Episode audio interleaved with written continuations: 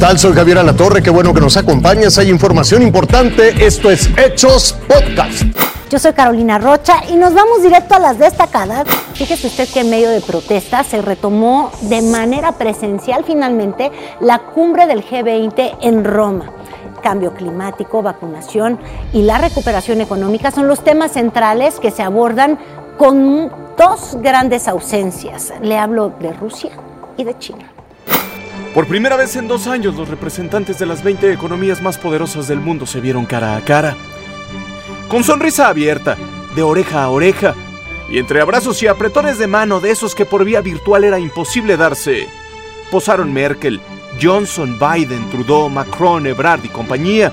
Y también por primera vez al inicio de una cumbre del G20, estuvieron acompañados por médicos y enfermeros de primera respuesta.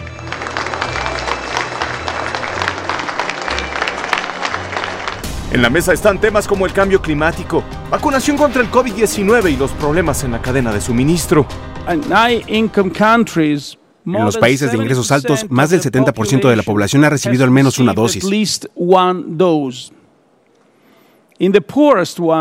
En los más pobres, este porcentaje se reduce a aproximadamente el 3%. La crisis energética y el alza en los precios también es tema, aunque en las calles fue justo eso lo que sobró, energía. Y es que cientos de personas se manifestaron en Roma contra las decisiones tomadas por esos que adentro posaban para las del recuerdo, sobre todo con las que tienen que ver con el calentamiento global.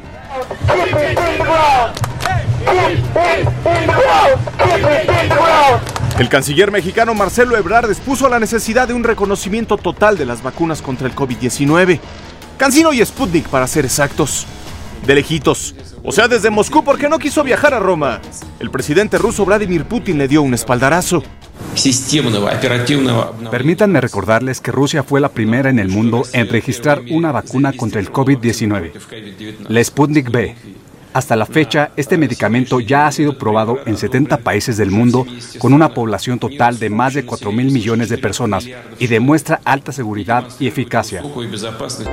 El compromiso de estos 20 asistentes es vacunar con esquema completo al 40% de la población mundial antes de que acabe el año y que esa cifra llegue al 70% para mediados del 2022. Habrá que esperar a esa fecha para saber si esas sonrisas que hoy abundaron en la capital italiana siguen igual de relucientes. Raciel Cruz Alazar, Fuerza Informativa Azteca.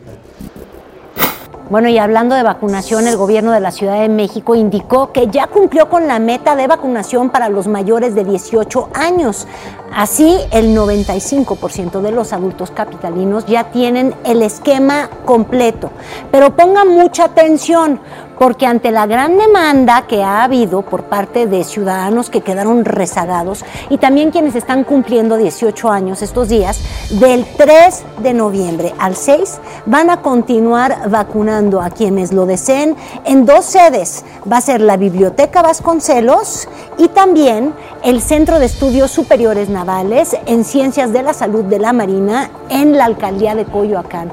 Esto para que lo anoten en la agenda ahí en la torre latinoamericana donde se proyectaron imágenes de todo el personal de salud, de servidores públicos, instituciones, la ciudadanía que participó en la que se llamó Jornada de Vacunación contra la COVID-19 aquí en la Ciudad de México.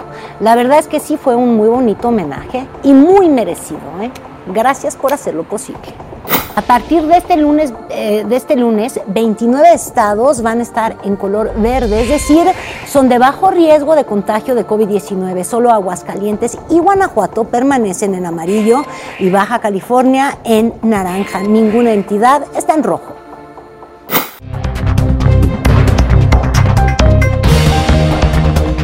Es momento de ir más allá de nuestras fronteras porque Continúan las protestas en Sudán contra el gobierno que tomó el poder tras el golpe de Estado.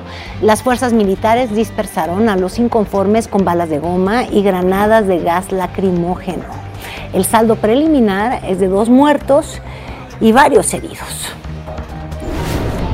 Oiga, la fiebre del Halloween está suelta en distintas partes del mundo. En Taiwán, cientos de personas se disfrazaron como lo está viendo para participar en un festival donde el atuendo utilizado es sí el de la serie del juego del calamar.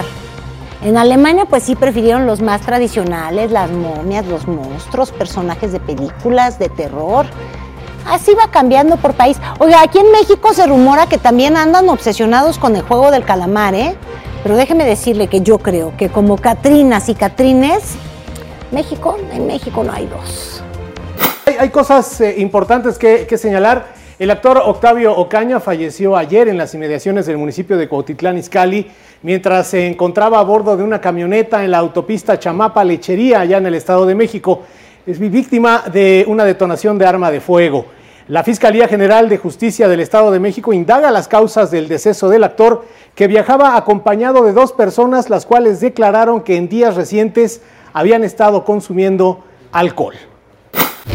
Lo invito a que siga con nosotros mañana con detalles de más información que justo ahora está en desarrollo.